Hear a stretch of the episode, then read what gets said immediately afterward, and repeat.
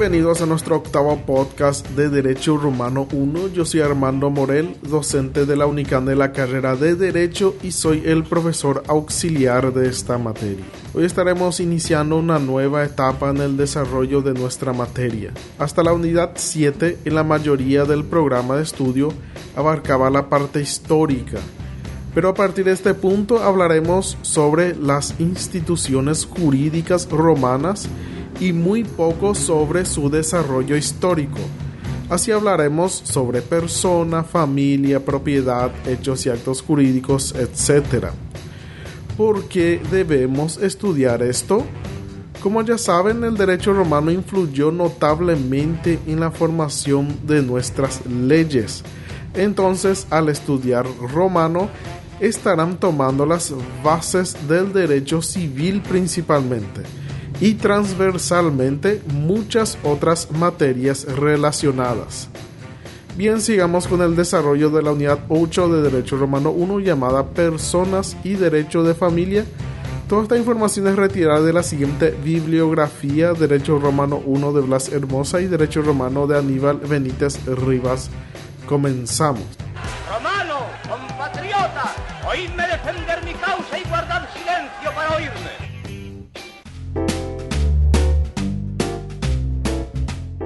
El concepto de derecho.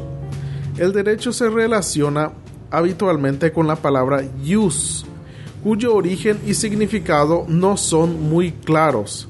El jurisconsulto Celso II recuerda Ulpiano lo define como el arte de lo bueno y lo equitativo. En latín, jus est art boni et aequi esto nos hace entender que para los romanos el derecho era más un arte que una ciencia.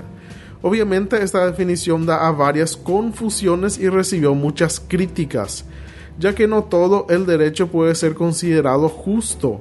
Pueden existir normas injustas, pero podemos mejorar la comprensión de ella examinando dos aspectos por separado del derecho, como el derecho objetivo llamado norma agendi por los romanos, que era el conjunto de normas establecidas para la convivencia social. Ya la facultas agendi, o sea, el derecho subjetivo, era la facultad o poder de un individuo que le permite realizar determinados actos.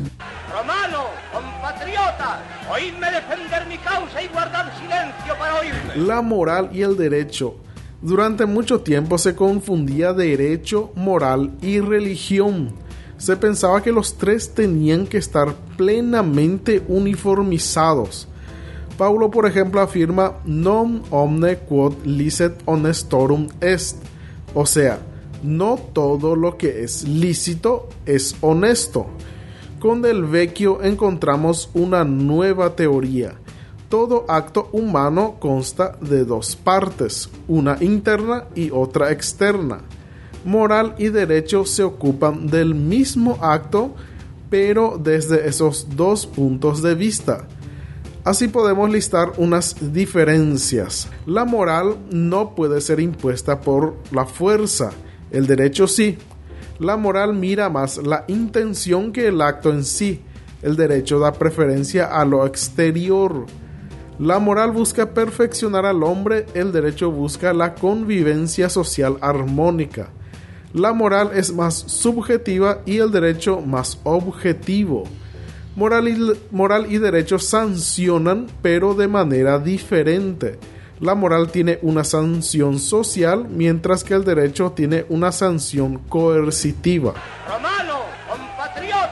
Oídme defender mi causa y guardar silencio para oírme. Los usos sociales. Estas normas representan un desafío al momento de distinguir su exacta naturaleza, ya que las normas jurídicas también se pueden llamar de convivencia social.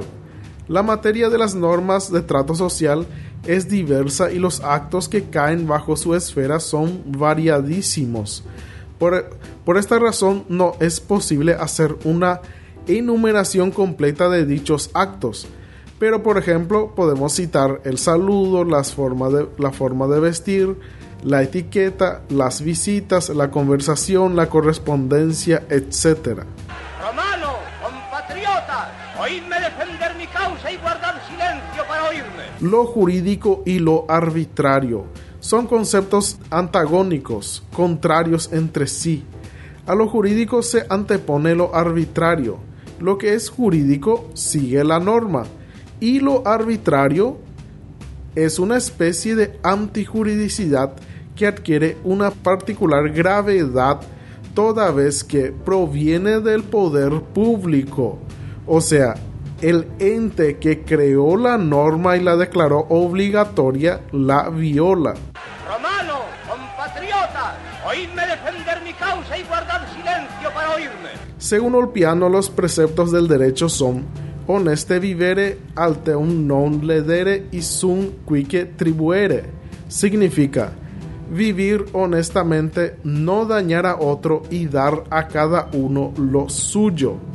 Cicerón nos, nos explica el alcance de estos diciendo, el primero se refiere a los deberes para con nosotros mismos, el segundo a los deberes para con los demás y el tercero a los deberes para con las cosas ajenas.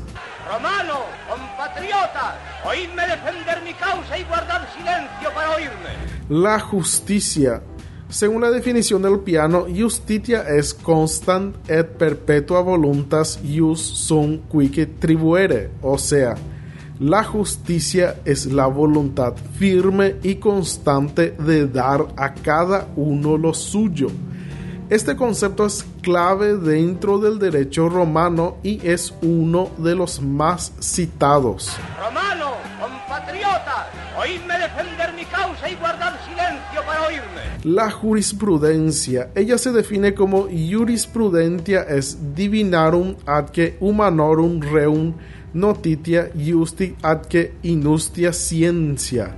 O sea, la jurisprudencia es el conocimiento de las cosas divinas y humanas y la ciencia de lo justo y de lo injusto. Romano, compatriota, oídme defender mi causa y guardar silencio para oírme. Derecho público, estos conceptos de derecho público y, y derecho privado se atribuyen a Ulpiano también. El derecho público nos dice publicum ius es quod ad statum rei romanae expecta. O sea, el derecho público es el que se refiere al estado de las cosas romanas. Romano, compatriota, oídme defender mi causa y guardar silencio para oírme. Derecho privado, este se, este se define como ius privatorum es quod ad singularum utilitarem pertinente. O sea, derecho privado es el que pertenece a la utilidad de cada individuo. Romano, compatriota, oídme defender mi causa y guardar silencio para oírme. Derecho natural. Hablar de derecho natural no es fácil. Se trata de un concepto muy antiguo que revela la obsesión del hombre por el sentido de justicia. El derecho natural es definido como jus naturalis est quod natura omnia animalia docuit, o sea, es el derecho que la naturaleza enseñó a todos los animales. Gallo definió como el conjunto de principios emanados de la divinidad y depositados en la conciencia humana inmutables porque son la noción abstracta de lo justo. Paulo dice que es aquello que es siempre bueno y justo. Romano, compatriota, oídme defender mi causa y guardar silencio para. El derecho de gentes, el jus gentium, es aquel derecho que la razón natural establece a todos los hombres, o el conjunto de normas que los romanos tenían en común con pueblos civilizados de la antigüedad o que aquellos crearon en las relaciones con estos. Romano, compatriota, oídme defender mi causa y guardar silencio para oírme. El derecho civil, el derecho de gente se aplicaba a ciudadanos y extranjeros, mientras el derecho civil era exclusivo para las relaciones entre romanos. Es el derecho que cada pueblo establecía para sí y solo podían gozar los miembros de la ciudad. Romano, compatriota, oídme defender mi causa y guardar silencio para oírme. El derecho normal, o conocido en Roma como jus comune. Esto deriva de la característica de que las normas deben ser generales, o sea, aplicadas a todos los ciudadanos sin distinción. Pero existían excepciones a este principio. A esto se llamó el derecho singular, que no significó la derogación del derecho normal. Romano, compatriota, oídme defender mi causa y guardar silencio para oírme. El derecho singular, privilegios. El jus singulare fue definido por Paulo como el que contra el tenor de la razón ha sido introducido con autoridad de los que lo establecen por causa de alguna utilidad particular. O sea, a veces es necesario suavizar el rigor del derecho normal para favorecer el tratamiento de situaciones especiales o particulares conforme a reglas más adecuadas para su individualización. Romano, compatriota, oídme defender mi causa y De la interpretación de la ley, un texto romano dice, aunque sea clarísimo el edicto del pretor, no se ha de desatender, sin embargo, su interpretación. Podemos establecer así diversos tipos de interpretación. El legislativo hecho por el propio creador de la norma, el judicial hecho por el magistrado al aplicar, y la doctrinaria hecha por los estudiosos del derecho. Atendiendo a otras reglas podemos también tener otros tipos. La gramatical revisa más las palabras, la lógica su pensamiento o espíritu de la letra la analógica cuando se aplica otra norma a un caso parecido o conexo. La extensiva es que es ampliar las disposiciones de la ley a casos no previstos. Y la restrictiva es contraria. Solo se aplica a casos contemplados en la ley.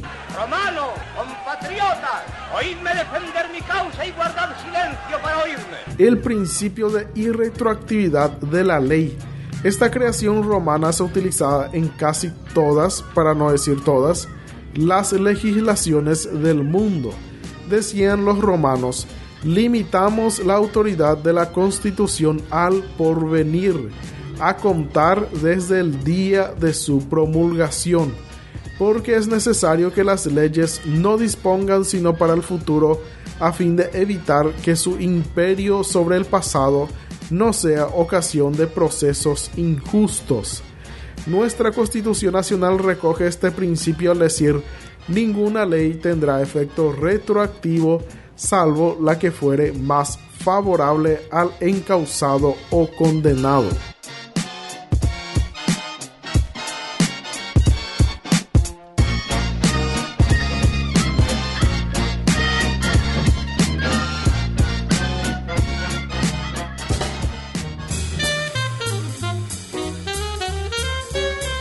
Y así terminamos nuestra unidad 8 de Derecho Romano. Pueden enviar sus preguntas y mensajes al email armandomorelo83 No se olviden de ingresar al blog de nuestra materia romano 1, 1 en número, no en letra, unican.blogspot.com. Las publicaciones de contenido y tareas serán en esa plataforma. Muchas gracias por escucharme, ya nos veremos en cualquier momento. Hasta pronto.